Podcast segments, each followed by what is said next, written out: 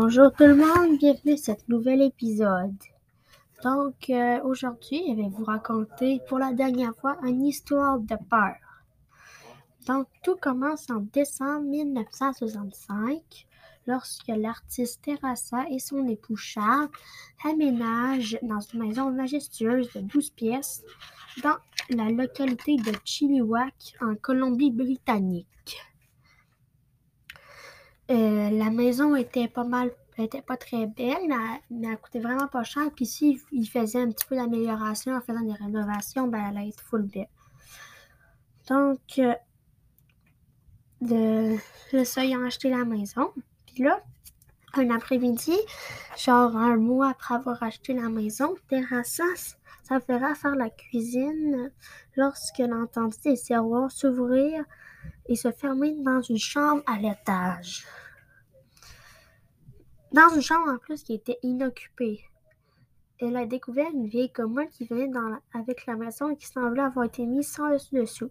Certains tiroirs étaient entrouverts et d'autres grands ouverts et sortis de leur rail. Un cadre de lit en fer, lui aussi laissé par les propriétaires précédents, gisait sur le plancher. Terrassa se souvenait de l'avoir posé contre un des murs le jour de leur emménagement. La commode et le lit étaient les seuls meubles présents dans la chambre.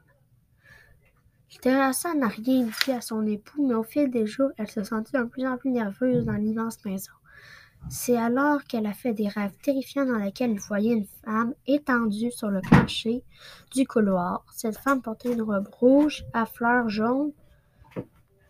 Elle elle était terrorisée à rencontrer Terrassa, un journaliste.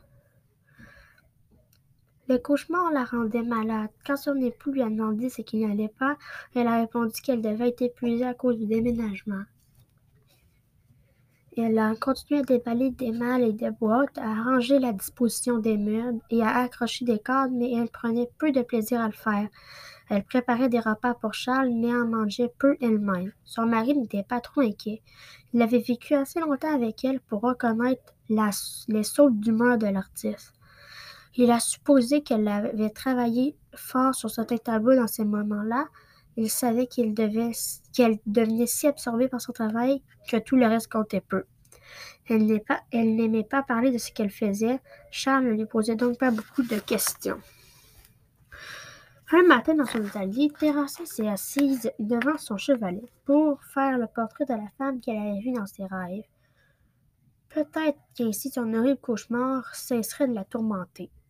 Mais quelque chose a pris le contrôle du pinceau qu'elle tenait dans sa main. Bien qu'elle essayait de peindre le portrait d'une femme, le visage est devenu celui d'un homme, un homme au trait fort, bassané et viril. L'artiste n'a jamais vécu une telle expérience. Train de perdre son talent, son esprit? Cet après-midi-là, elle a eu si peur qu'elle est sortie de son atelier. Le lendemain, Terrassa a remarqué que le portrait qu'elle avait laissé la veille avait changé. Les yeux sombres de l'homme étaient devenus menaçants et des ombres prononcées dissimulaient un côté de son visage. Chaque matin qui a suivi, Terrassa a trouvé le portrait modifié d'une façon ou d'une autre. Elle a su alors qu'elle serait incapable de repeindre, du moins pas dans cette maison-ci. Puis un soir tard, un bruit léger a poussé Terrassa à retourner dans la pièce inoccupée. Au moment où elle a jeté un coup d'œil par la porte, une lumière ferme est apparue dans une fenêtre. Et au milieu de la fenêtre, elle aperçut un visage de femme. Même si les traits étaient quelque peu indistincts, Terrassa était certaine qu'il s'agissait de la femme de ses cauchemars. C'était le fantôme qui hantait sa maison. Euh, peu de temps après l'apparition du fantôme, il y a plusieurs autres phénomènes qui se sont produits, comme des portes d'entrée qui commençaient à s'ouvrir et se fermer toutes seules. Ou des, euh, un souffle de respiration dans une autre pièce. Par la suite, Terrassa fait connaissance avec les voisins qui l'ont rencontré certaines histoires sur sa maison. Peut-être lui ont-ils dit plus qu'elle ne voulait en entendre? Selon une de ces histoires, une femme aurait été assassinée dans la maison et son corps incinéré dans la cheminée. Une autre histoire parlait d'un homme qui s'était suicidé dans la maison une dizaine d'années auparavant. Il aurait soi-disant occupé la chambre vide la propriétaire inquiète s'est demandé si cela n'expliquait pas la, respiration allante qu'elle avait entendue.